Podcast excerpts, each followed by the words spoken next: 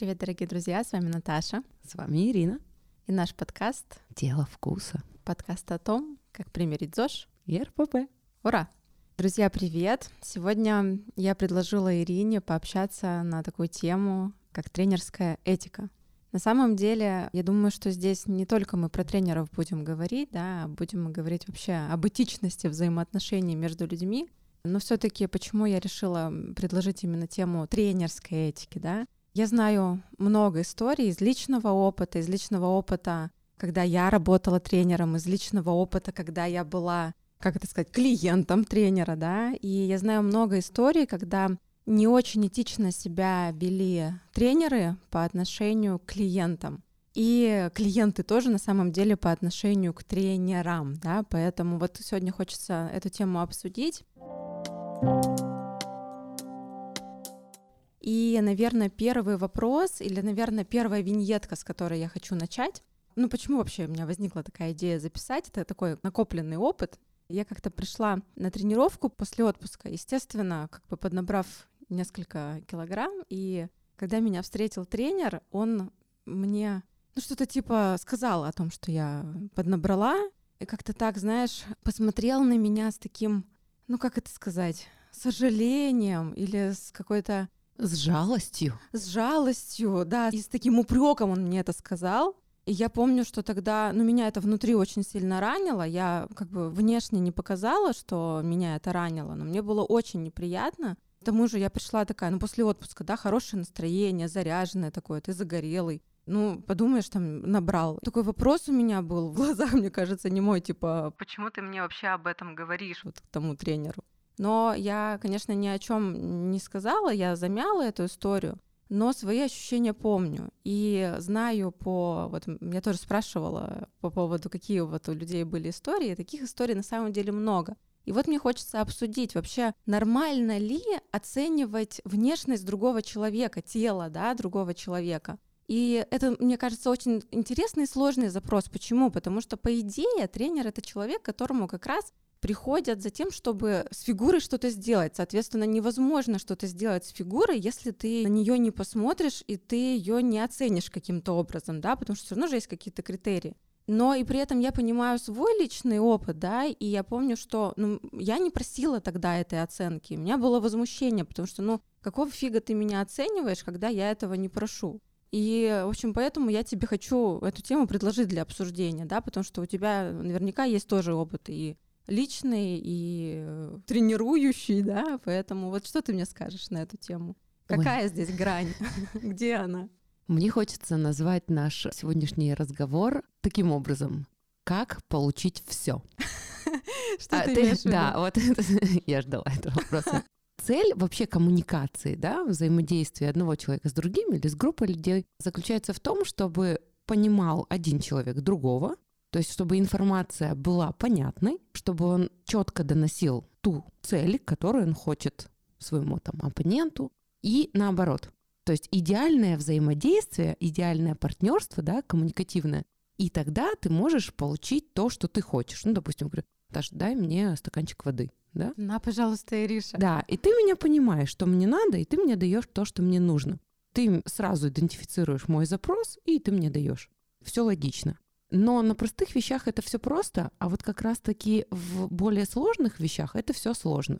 Так вот, раз цель все-таки коммуникации перенос информации, и именно в той форме, в той мысли, в которой вы себе ее видите. Потому что вы можете сказать что-то, а человек это воспримет, эту информацию, да, интерпретирует через призму себя.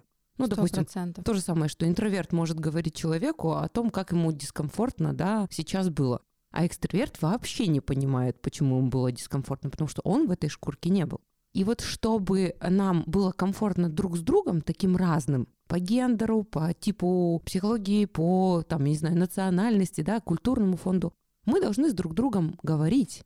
Не просто говорить, когда один говорит человек и другой, а именно стараться понять и доносить ту мысль, которую вы хотите донести. Можно очень много красиво говорить, но не доносить мысль. Можно просто говорить и доносить мысль, и наоборот. Так вот, цель коммуникации так, чтобы всем было хорошо, или лично тебе было хорошо. Так вот, переношу это на наш с тобой язык, да. цель клиента — получить максимум от тренера. Ну, будем честны, хорошая меркантильная цель. Я хочу хорошую фигуру, либо я хочу быть здоровым, либо я хочу хорошее настроение и что-то еще. В разные дни вы хотите, возможно, разного. И нужно доносить задачу, которую вы ставите перед человеком, очень четко и формулировать ее. И если ваша коммуникация хорошо налажена, то человек быстро понимает, что вы хотите от него, да, допустим, тренер, он всего лишь исполнитель. Его задача реализовать то, что вы с него спрашиваете. Если вы пришли с отпуска и говорите, блин, у меня все клево, я немножко поднабрал, или не говори мне ничего, или он знает, что вы ждете, что никакой комментарий он не должен в ваш адрес на тему фигуры никогда и ни за что пускать, то он четко знает свои правила, как собачка. Нельзя лаять, можно лаять. Это, конечно, звучит грубо, но я так утрирую на смешном языке. И тут обратная сторона. То есть, возможно, вы доводите информацию до человека, который реализует это все, да, тренера, а он, ну вот вообще не хочет и не готов слышать эту проблему. И тогда, что бы вы ни делали, как бы вы ни пытались как-то сформулировать а цель, б форму коммуникации, которую бы вы хотели, он вот однообразен, вот такой, какой он есть. Потому что вот такой вот я. Да? И не собирается меняться под и запрос. И не собирается меняться под запрос тогда вы не получите все, да? Потому что в любом случае, какой бы он компетентный не был в одной узкой своей сфере, если не будет хорошей коммуникации, и он не способен коммуницировать, то есть удовлетворять и свои потребности, и ваши в этой коммуникации, и будет односторонен, то тогда никому не будет хорошо, потому что он не получит результат. Клиент доволен, ты доволен. Ты не получаешь ничего, потому что тебе неприятно, тебе дискомфортно, он опять же проращивает зернышки неуверенности в тебе. Вопрос, специально ли, не специально ли, тоже можем интерпретировать как угодно. И вот возникает проблема. И самая главная проблема и той, и другой стороны никто не получает все.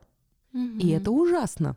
Угу. А если посмотреть еще с другой стороны, не со стороны коммуникации, а со стороны, допустим, экономики. Вот вы наняли человека, который будет следить за вашими деньгами. Вы там гендир, но у вас есть главный бухгалтер или экономист. И вы говорите, вот, следи за деньгами, ты за них отвечаешь, нам нужна такая-то прибыль, столько-то денежек, такой-то оборот, еще что-то, еще что-то. Он такой, окей, он задачу понял. А потом вы приходите к нему и говорите, дай мне вот столечко денежек. Он говорит, а зачем тебе эти денежки? Ты такой, «Ну, мне надо. Он такой, ну я отвечаю за деньги. Да, они деньги как бы твои, но я контролирую твои деньги, и ты специально меня нанял, чтобы я их экономил, распределял, и чтобы у тебя все было хорошо.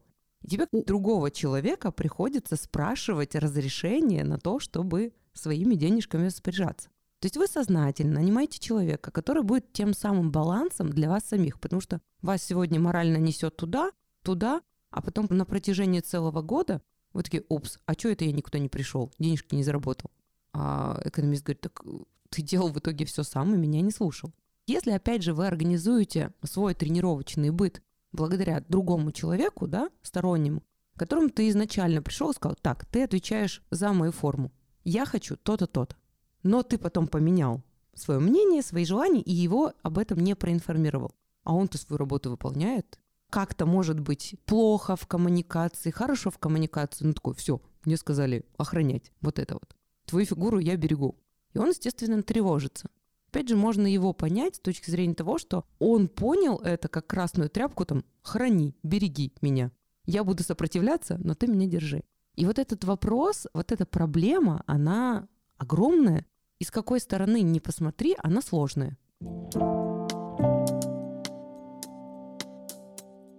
Да, я думаю, что здесь и тренера, и клиента можно понять, и поэтому мы с тобой на эту тему как раз и разговариваем. Вот я сейчас услышала несколько моментов, и я их так немножко сейчас промаркирую, да. Угу. Первый момент, про который ты сказала, все зависит от цели. Угу. Но многие, приходя, например, в зал, да, они ставят перед э, тренером там определенную задачу, например, я хочу похудеть. Но в процессе, когда они тренируются, они сами еще этого не понимают, они себя не особо знают, да, они сталкиваются вот с этой вот оценкой в свой адрес каждый раз, когда ты там заходишь в зал, например, как-то тренер тебя оценивает и говорит тебе, слушай, ну что ты там поднабрала или ты там подотекла и еще что-то.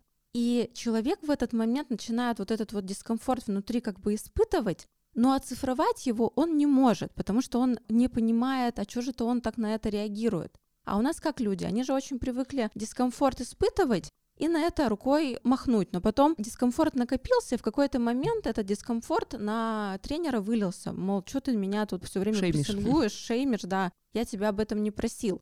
Наверное, тут очень важно прислушаться к внутренним своим чувствам, да, если э, у вас, допустим, есть такая ситуация, что вы приходите в зал и вас все время как-то оценивают, а вам это не нравится, то об этом стоит сказать сразу, да, потому что у меня, допустим, очень сложные вообще отношения со своим телом. У меня вот этот вот внутренний критик по отношению к себе, по крайней мере, раньше он был очень сильно развит. И я на оценку тела всегда реагировала очень остро, потому что я и сама себя могу попрессинговать. Если я еще буду каждую неделю, два раза в неделю приходить к человеку, который меня будет в санки носом тыкать, ну, мне это точно будет не нравиться, да, и я буду из этой коммуникации пытаться выходить Но это значит, была образом. плохая коммуникация, согласись, потому что конечно, оба, оба конечно. человека друг друга не поняли и кто-то не договорил, а кто-то недопонял. Конечно, конечно. И знаешь, как в отношениях в любых, а, виноваты оба. Виноваты всегда оба. Просто еще мы поговорим о том, что некоторые есть люди, которые просто не умеют перестраиваться ввиду личностных особенностей. Ты об этом тоже сказала. Угу. Мы это обсудим. Но пока нужно понять, все на оценку реагируют по-разному. И это нормально. То есть нормально, когда вам индифферентно. Есть люди, они могут быть совершенно не идеальные внешне, но у них такая устойчивая самооценка, что им там хоть что говори, вот как, э, помнишь, в подкасте Юля рассказывала про свою маму, Папа что там ей не говорил маме, маме было без разницы, а Юлю это разрушало, оценка ее тела. Вот здесь то же самое, есть люди со стабильной самооценкой, они не будут разрушаться от критики. Но есть те, которые будут разрушаться. И вот э, если мы говорим сейчас про расстройство пищевого поведения, они часто ассоциированы с дисморфофобией, с нарушением восприятия себя, с ненавистью к своему телу то, конечно, для этих людей они могут приходить даже и говорить тренеру, представляешь, да? Они тебе говорят, да, давай, все, я готова, оценивай да, меня. Оц... Да, то есть они да, прямо да, даже да. провоцируют на эту оценку. Но в процессе они понимают, что от этого разрушаются, они начинают потом вот эту вот агрессию выплескивать на тренера, а тренер вообще не понимает, что происходит. Что за игра, что, да. Что за игра такая. И тут действительно нужно человеку прежде всего про себя это понимать, что у него очень вот хрупкая самооценка, очень хрупкие отношения со своим телом, и это тоже нормально. Да, и знаешь, у нас нет культуры у клиента говорить о том, что ему что-то не нравится сразу. Не уже не нравится фу, а а знаете, вот я люблю вот так. Почему бы сразу это не сказать, ведь это так естественно и так нормально. А потому что люди очень часто не знают про, про себя, себя ничего. Вот, да, да, да. И это же и есть такой как бы момент самопознания. То есть ты можешь понять, что тебе что-то не нравится, только когда ты соприкоснешься с этим и прислушаешься к своим чувствам. Многие же выбирают забивать на свои чувства и просто избегают и бросают. Конечно. И это сейчас не только про отношения с тренером. Я вообще сейчас говорю про любые вот, отношения. Поэтому и начали мы с тобой про коммуникацию ну, сразу, да. Да, потому что это все коммуникация. Это какая-то этичная... А коммуникация это всегда очень сложно. Это очень сложно. И нужно действительно предъявлять такую по сути дела, инструкцию по применению себя. И мне кажется, что как раз сейчас задача таких более продвинутых тренеров тренер вообще, если эмпатичен, он и без моих указок это узнает, да, он, он это почувствует. Но все-таки сейчас тенденция идет на увеличение количества людей, которые об этом задумываются, да, и, конечно, тут важно уметь вот с такими людьми с э, нарушениями там образа тела, в том числе работать. Это уже такой, знаешь, продвинутый скилл для любого тренера. Возможно, даже стоит, э, или когда-то появится такой предмет, знаешь, в вузах, что можно было вот психологию клиентскую изучать. Это, мне кажется, было бы в идеальном мире. Ну и, конечно же, чем человек сам по себе как клиент более он уже, знаешь, привык не терпеть, да, то есть вот ему... Ну и просто более открытый, наверное, человек вот к, к другому человеку, то есть открыт в плане чего? Мы попробовали так, он такой, о, знаете, а мне вот так понравилось. А вот так мне некомфортно. Не говорить фу, да, а то у нас же всегда. Если человек знает рамки, он начинает быть агрессивно критичным. И это тоже, опять же, почему? Получить все. То есть ты можешь отстаивать и быть жестким в плане формирования своих рамок, но не забывать, что вы таким образом надавливаете на личность другого человека. И желание у этого человека осчастливить вас, оно, естественно, пропадает. Вот тут нужно быть очень корректным как одной стороне, так и другой.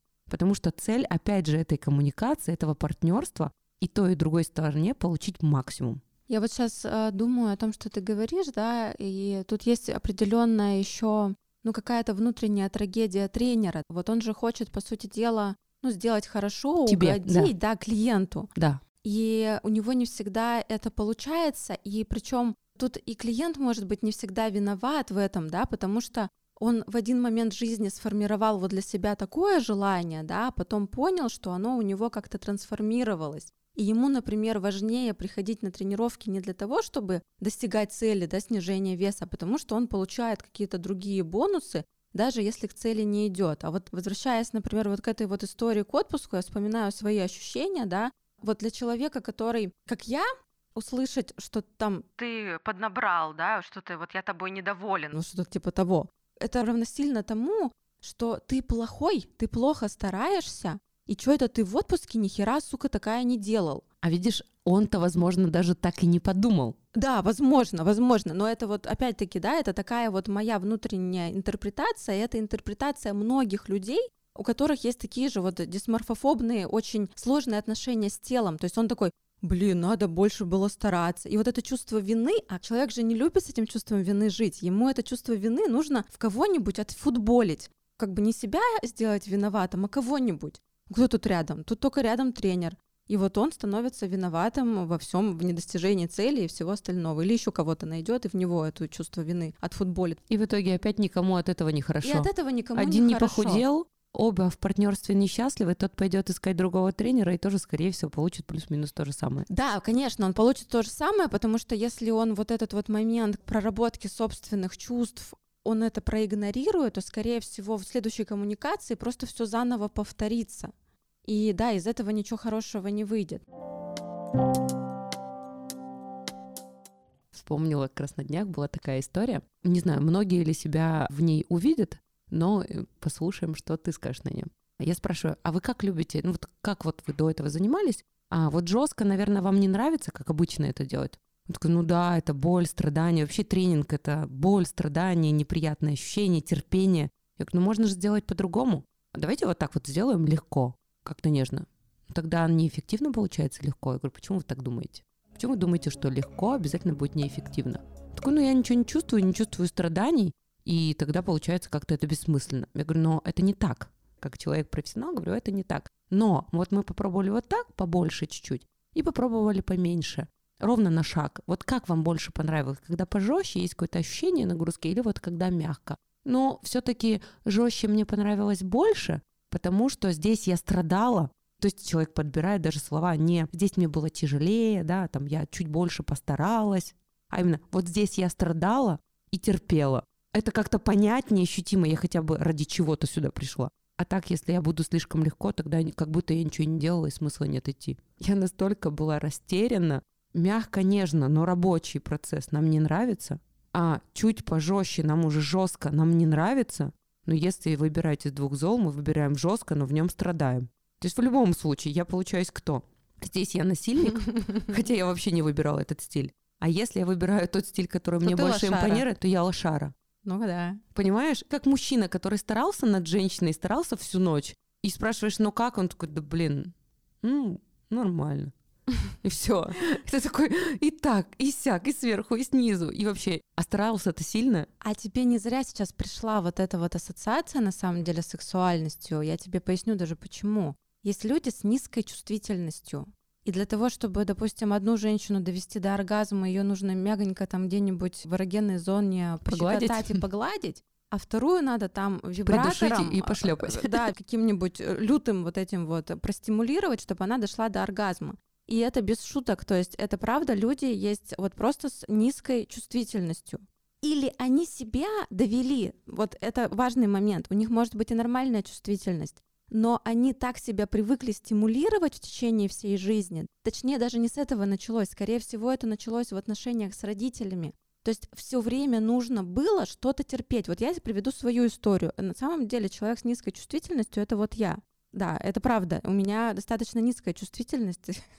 Сейчас у Ирины очень круглые глаза. Я объясню, как это произошло. Я это очень понимаю. У меня на протяжении долгого времени был вот как раз такой же подход, как у этой женщины. Поэтому кроссфит, поэтому вот эти вот марафоны. Например, вот я приходила к стоматологу когда-то, мне было мало годиков, и дети вокруг меня вопили и орали. Всегда так было. А мне что говорили? Наташа, ты офицерская дочка, реветь не вариант. Когда там что-то мне манипулировали, я не издавала ни писка. Или другой пример. У меня как-то был очень сильный ожог ног, я не могла ходить месяц. И мне делали перевязку на живую. Папа мне говорил, не кричи. Вы знаете, что такое перевязка на живую? Ну, то есть вот у тебя сгоревшие ноги, да, у тебя к ним прилипает бинт. Э, бинт. И это отдирают на живую. Мне было тогда 6 лет, и ребенку для того, чтобы печень не убить, обезболами постоянными говорят терпи.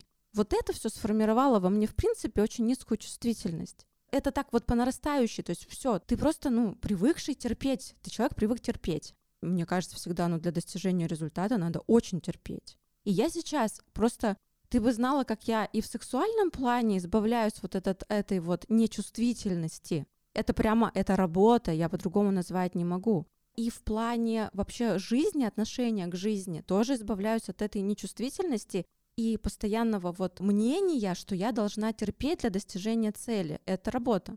Как я приходила к тому, что массаж не должен быть убийственно болезненным, когда тебе там мануальщик буквально тебя сворачивает. У меня сейчас Женя, которая меня поглаживает буквально. Она мне говорит, представляешь, если у тебя постоянно давить на твою триггерную точку, у тебя только напряжение растет. А чувствительность теряется, да. А чувствительность теряется.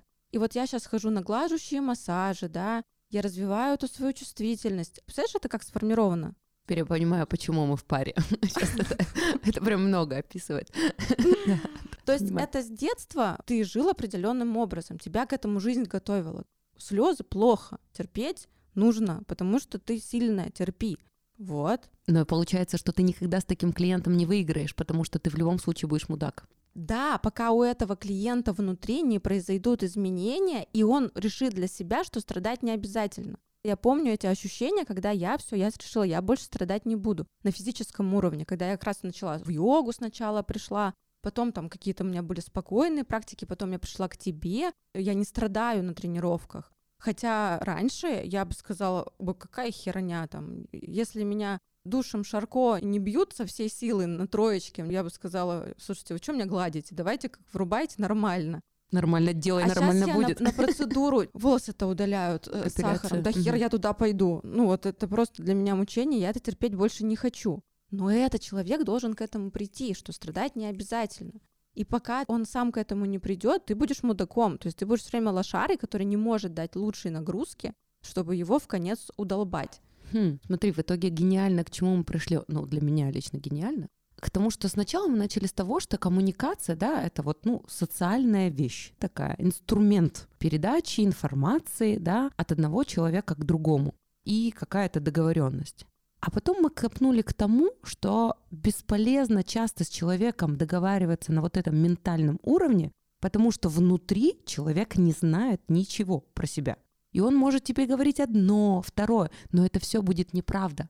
А если все это неправда, он будет тебе как информацию доносить лично до Криво. тебя, до потребителя? Криво. Конечно. Есть, вот ты и правильно и гениально сказала вначале, что нужна четкая инструкция по применению тебя.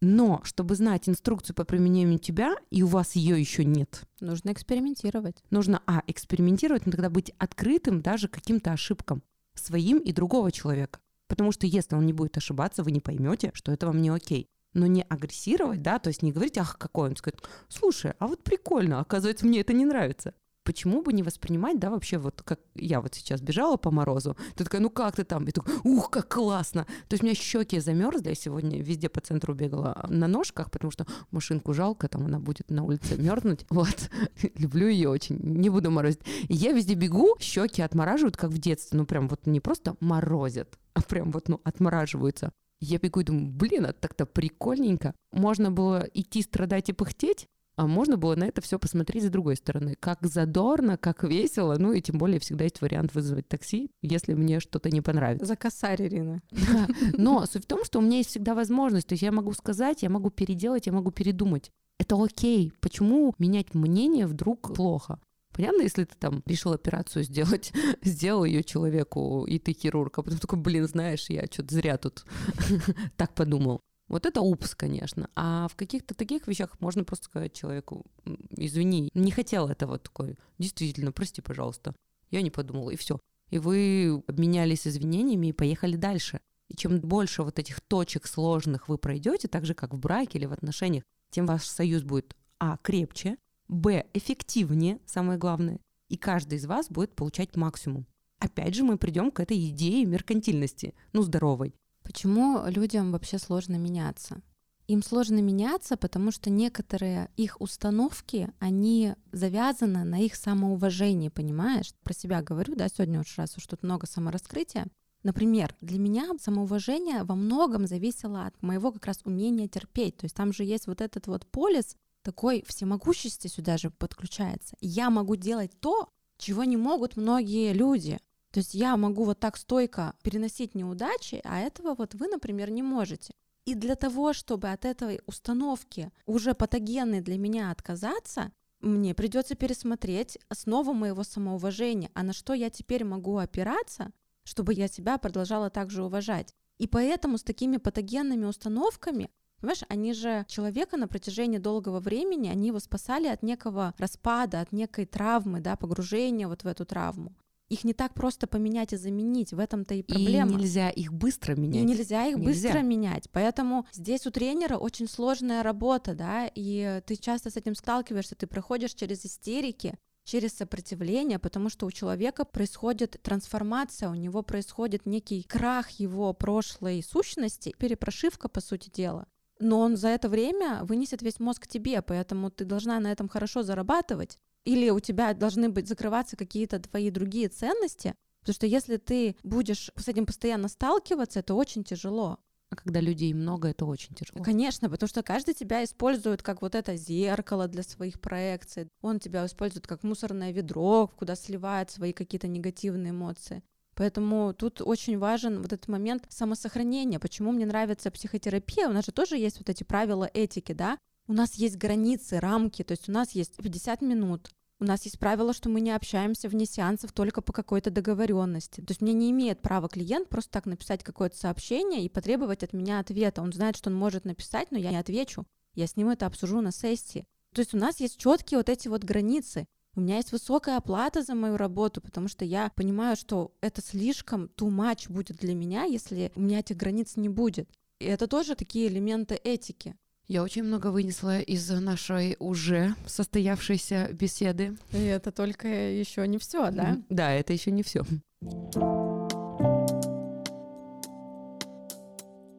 Еще знаешь, какой вопрос хотелось обсудить? Твой опыт, да? Почему вообще, когда клиент приходит, он хочет какой-то оценки тела от тебя. Я помню, что ты мне говорила, что есть люди, которые прям вот требуют какой-то оценки, оцени меня. Да, и даже такое, как будто бы не оцени меня, а скажи про меня что-то плохо. И сам человек, ну да, ну да, вот во мне что-то не так. А я вообще так не вижу людей. Вот недостатками я не вижу. То есть я сразу вижу сильные стороны, и, на мой взгляд, лучше сильные стороны усиливать, все остальное подтянуть также там математическую да, сторону, если она есть у человека, на нее опираемся, а остальное как бы, ну, оно подтянется, подтянем, это разберемся.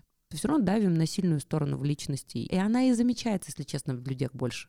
То есть что мы любим в человека? Если у него есть харизма, мы замечаем харизму, мы влюбляемся в этом человека. Если это просто эстетическая красота, мы такие, блин, ну человек красивый. И если у него нет харизмы, это вообще ему никак не мешает. Мы все равно видим сильные стороны, опираемся на них, влюбляемся в них. Мне кажется, это нормально. Но почему-то человек уже приходит с какой-то повинной. Вместо того, чтобы кайфануть, ну или сказать все, что ты сам думаешь про себя, но без вот этого вот «у меня вот это не так». То как будто он фигуру какого-то внутреннего критика переносит да. вовне, чтобы с ней вступить в коммуникацию. У меня есть фантазия, что он так как будто контролирует, овладевает критиком, потому что невыносимо, когда это внутри, и нужно вот это поместить в кого-то снаружи.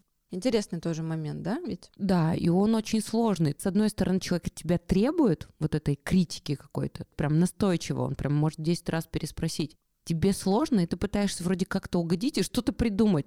Ну да, вот это да, можно в принципе поменять, да, да, да, такой вот. Но это очень тяжело, потому что тяжело именно само давление. И человек от тебя будет такой, ну вот да, ты видишь, да, я вот после отпуска поправилась. Ну, так отдохнул и отдохнул, что вроде поправился, дальше работаем. Ну, вроде что нет -то. Если даже ты ничего подобного не скажешь, человек придумает, что как будто ты на это намекнул. А ты уже настолько опытен и нейтрален, что ты даже про это и не подумал и максимально перестраховал себя. То есть можно на грабли наступить вообще на ровном месте. Даже если пытаться сто раз перестраховаться и обходить все острые уголочки. Очень сложно. Даже с большим опытом, а еще на протяжении целого дня, когда это разные люди, ты бывают, ну, достаточно тяжелые люди, переключаешься с одного на другого, еще не успеваешь переключиться с одного человека на другое, тут ты можешь где-то опять же окараться. При том, что чем больше ты извиняешься, ты не получаешь поощрения за это. Хотя ты вежливый, чувственный, толерантный. На мой взгляд, человек чувствует или должен чувствовать то, что ты не хотел. И то, что ты действительно не критически относишься к этой персоне или к этой форме, которая есть у человека. Но такое ощущение, что человек сам как будто бы навязывает тебе какую-то конфликтную ситуацию в большинстве случаев. Ну вот как будто агрессора такого угу. сразу, да? Вот в тебе ищет, чтобы перенести его из себя в тебя. Он ведь, видимо, есть в человеке, его нужно просто в другую плоть как будто бы поставить. Поэтому, кстати, смотри, заметь, очень успешны тренеры вот эти агрессоры. Мы вот с тобой вроде бы пытаемся говорить о том, что это нехорошо, но с точки зрения коммерции это действительно успешная модель. Я долго наблюдаю думаю, блин, вот как-то добрый быть не очень-то и прикольно, потому что ты все равно в любом случае окарался. Ну, когда ты искренне. Потому что в любом случае, вот как я сказала, вот в той ситуации и многих других подобных, ты все равно будешь неправ. Когда ты стараешься угодить. А когда человек не старается угодить, и однобоко говорит, вот так и все. Я сказала нет, и все. Ты толстая или ты худая. Или у тебя слишком маленькая жопа, да, там, или еще что-то. И человек идет на это, и много людей идут именно к таким профессионалам. Я с тобой полностью согласна. Я даже свою историю могу привести. Я когда-то делала марафоны снижения веса. И они из э, раза в раз становились все мягче. То есть у меня появлялось все больше уклона как раз-таки в сторону психологичности, сострадания, педагогичности, педагогичности попыток сделать мягко, как-то разобраться в причинах. И у меня была девушка, которая из одного в один переходила, я их не часто делала, ну там типа каждые, допустим, полгода. И вот она первый раз снизила вес килограмм на 8 или на 10, потом она, значит, его удержала, и вот она ко мне все приходила. И она, ты знаешь, когда вот уже последние, я завершающие какие-то делала, она мне сказала, я все-таки люблю самый первый, вот который был, когда была прям вот жесть. И меня тогда это так удивило, я говорю, слушай, ну я не могу давать того, чего нет у меня внутри. То есть у меня сейчас, сейчас ты другая. Да, у меня сейчас больше самосострадания к себе, и там больше было, знаешь, вот этих вот акцентов, которым я обучаю на чувствование себя, на насыщение, на голод, на интуитивность, да, меньше вот этой вот структурности и жесткости, Которая типа была до этого. 30 грамм вот там жира у тебя или вот столько.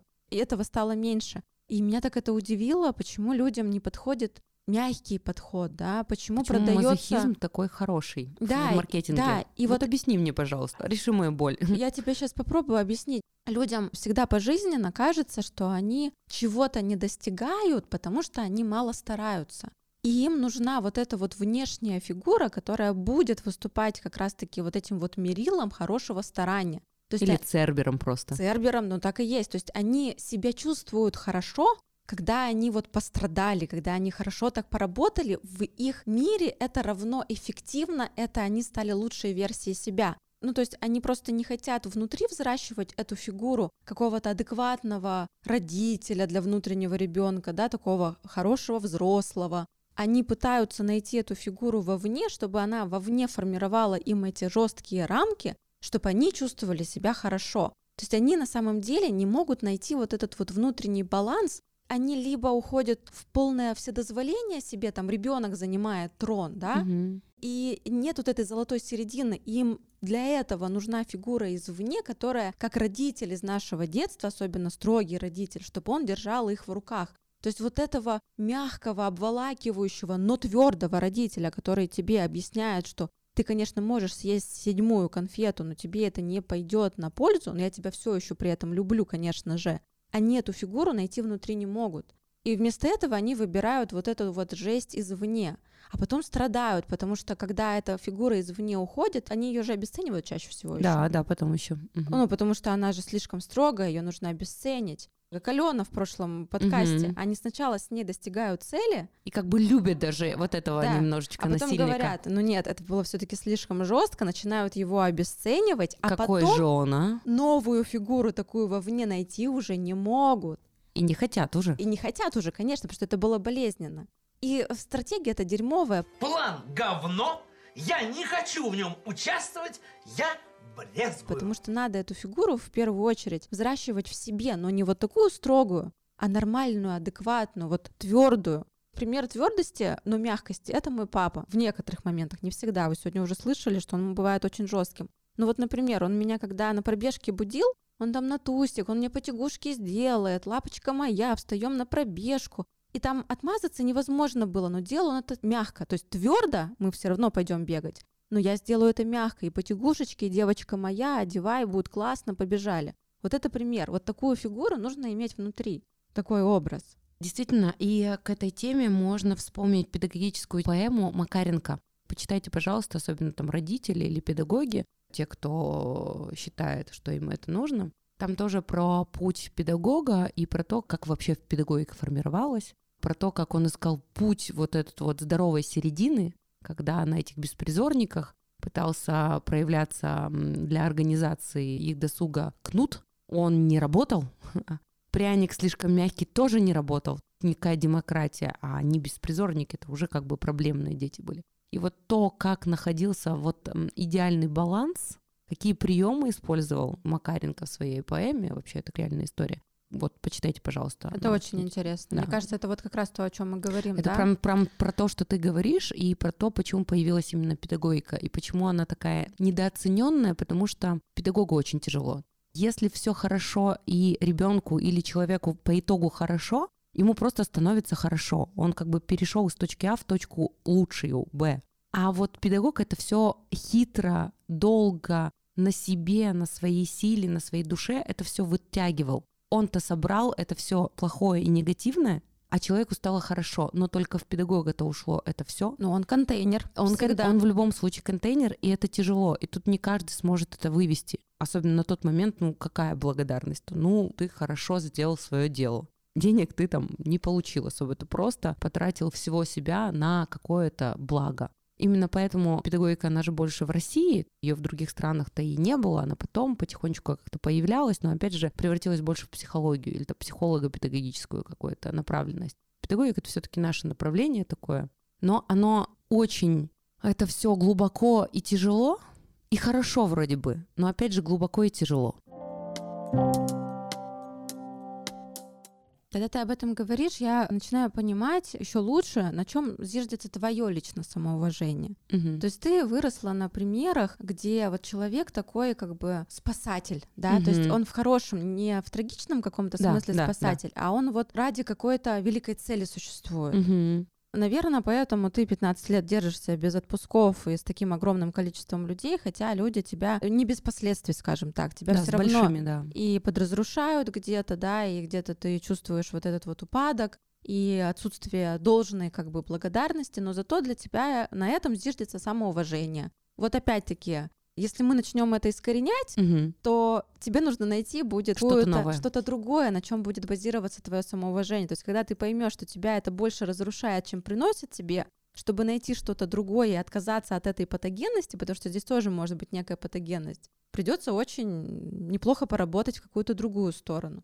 То есть вот, это как раз классно. И сегодня у вас есть и от меня пример про мое самоуважение, на чем оно базируется, и про Иринина самоуважение. Здесь же есть вот опять-таки доля этого кайфа, я так могу, а многие так не могут. Да, Всемогущести есть... такое отчасти. Идейность — это хорошо. Главное, ну, чтобы она да. не переходила в какие-то рамки вне закона, а и Б уже как бы в разрушительную сторону Согласна. какую-то. Вот да. Тут самое главное это про разрушение, конечно. Но благодаря этому у тебя есть силы на это. То есть э, действительно у тебя есть силы, у тебя все равно есть вдохновение, у тебя есть муза. Это, конечно, счастье иметь такую деятельность, такую профессию, в которой ты видишь какую-то большую суть, идею, смысл своей жизни. Но... Люди способны терпеть и переживать, и переносить очень многое, когда у них есть вот эта вот идея. Действительно, я иногда восхищаюсь той глубиной вообще человеческой души и человеческих возможностей, когда у них есть вот эта цель. Я недавно смотрела, очень, кстати, рекомендую интервью, не помню, как зовут, но, в общем, русская шпионка, которая 23 года прожила в Америке а вместе с мужем. Она была э, шпион-нелегал, под прикрытием 23 года, и То она была... Она работала на Россию. Она работала на Россию, при этом жила вот как бы полноценную американскую жизнь. У нее дети не знали о том, что она шпионка. Блин, как интересно. И ее рассекретили в 2010 году. Это было предательство. То есть один из наших руководителей ФСБ, он э, слил, информацию. слил 10 человек. Но их благо быстро поменяли. Вот на кого-то важных mm-hmm. для Америки. Это был период потепления отношений между Россией и Америкой. И это очень интересная история. Почему? Потому что я смотрела, на что человек способен, имея идею, что он приносит пользу стране. Представляешь, просто 23 да. года, детям было 16 и 20, когда у них пришли и ФСБшники забрали из дома родителей, они охренели. Дома ни разу не говорили между собой за все это время, муж с женой русские, оба шпионы, они ни разу не говорили на русском языке ни одной фразы. Вот если у тебя есть понимание, зачем ты это делаешь, они очень идейные, они советской закалки, они понимают, зачем это нужно, их там вербовали КГБшники еще в далеких там годах в Омском университете. Вот это вот значит жизнь за идею, но на это способны, а, не все, да. б, и не всем это надо. Да, да, и надо четко понимать, вот опять же про запрос, про то, чтобы получить все от тренинга и от uh, тренера, от психолога, от uh, терапевта, от косметолога, от кого угодно нужно все-таки разобраться в себе, что ты хочешь. И знать, на что ты готов. То есть четко, пока можешь потом передумать, но вот в данный момент как-то все равно это сформировать у себя в голове, чтобы сформулировать и передать это другому человеку. Тогда ты будешь всегда получить максимум. Опять же, чем ты будешь лоялен к человеку, да, который с тобой работает, тем он будет лоялен к тебе. И тогда вы получите оба максимум. Но это же всегда не просто оцифровать, во-первых, что ты чувствуешь, ну что хотя бы, думаешь? видишь, я думаю, что мы заставили задуматься уже я об этом. Я думаю, что да. Я с тобой полностью согласна, но просто это такой большой пласт работы, который люди вообще в любой коммуникации. Это же очень сложно. Во-первых, себя прочувствовать, потом попытаться прочувствовать то, что чувствует человек, mm-hmm. да, как-то эмпатично к нему подключиться. И потом еще и выйти на эту открытую коммуникацию, потому что мы с тобой обе знаем, что иногда даже с близкими людьми открытая коммуникация а, не всегда возможна, потому что это тупо страшно. И вот здесь еще, знаешь, хочется вернуться к тому, что ты сказала в самом начале, да, и я хотела это подраскрыть немножко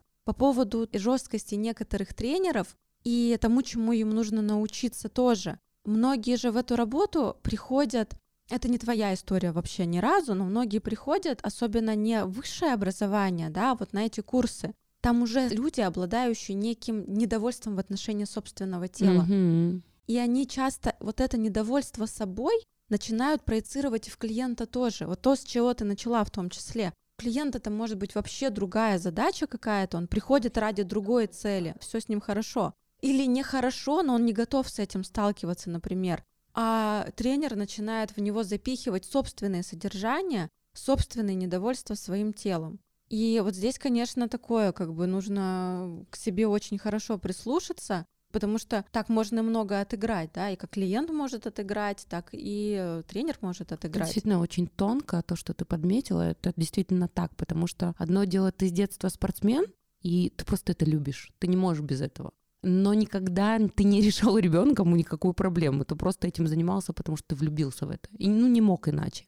А когда ты приходишь в профессию достаточно поздно, то тут вопросики, почему ты в нее пришел, да, что ты пытаешься реализовать. Ты, скорее всего, свои какие-то моменты закрыть.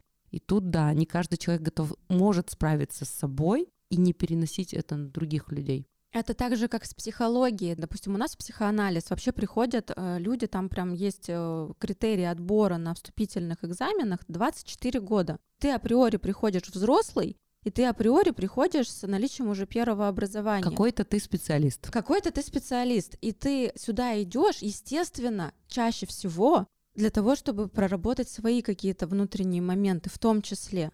И когда к тебе приходят люди, ты должен быть зеркалом, ты должен быть нейтральным. Да, ты работаешь с собой, но ты должен очень хорошо отслеживать, не пытаешься ли ты отыграть с этим клиентом что-то свое или засунуть в него, как знаешь, бывает часто, ну, то, чего нет в нашем опыте, это очень сложно назвать. И вот приходит клиент, а ты таким опытом не обладаешь. И ты пытаешься это представить и навешиваешь что-то своего, вместо того, чтобы слушать то, что тебе говорят. И это схоже. И поэтому я считаю, что у нас с тобой на самом деле работа очень похожа.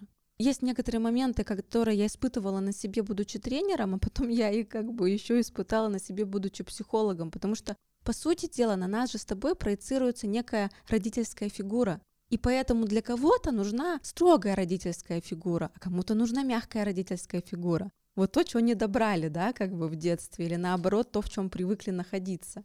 И иногда вот это вот отсоединить от себя бывает очень, очень сложно. сложно. И играть в разные роли сложно, потому что ты понимаешь, что ты вынужден это делать, и так складывается общение, что ты уже все, ты попал уже в какую-то ловушку, уже в какой-то образ, хотя не понял, как вообще. Так это очень часто бывает, например, с э, мазохистическими структурами. То есть там какой бы бы ни был э, божий одуванчик человек, если он начинает коммуницировать с мазохистом, Мазохист в нем самые худшие качества раскрывает, и этот человек становится просто агрессором и садистом. Мгм. Так работает механизм в психологии, это называется проективная идентификация, это защита такая. То есть ты предполагаешь, что человек должен определенным образом вести себя по отношению к тебе из твоего, исходя опыта. И ты начинаешь вести себя так, что он начинает вести себя именно в соответствии с твоими ожиданиями.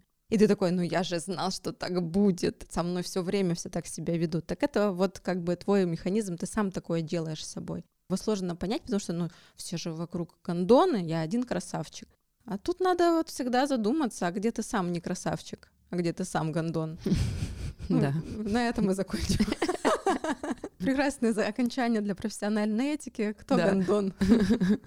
Вот тут и Остапа понесло. Да, но эмоционально, эмоционально, и мне это нравится, потому что действительно проблема не только наша с Наташей, да, она, я думаю, что и ваша, потому что стоит задуматься про то, как вы выстраиваете отношения с тем, с кем вы работаете и кого выбираете себе в партнерство. Да, вообще, э, с кем вы живете, с кем вы существуете. Да, это да. про любую коммуникацию. Ну что, Ириш, спасибо тебе за беседу. Спасибо огромное. А, дорогие друзья, пожалуйста, не забывайте подписываться на наш подкаст, чтобы его видеть, когда будут выходить новые выпуски. Оставлять оценки, давать нам обратную связь, приходить к нам на лабораторию на разборы. В общем, как-то с нами коммуницировать, задавать вопросы, потому что мы всегда этому рады и всегда это очень ждем. Всем спасибо. Пока-пока. Пока-пока. thank you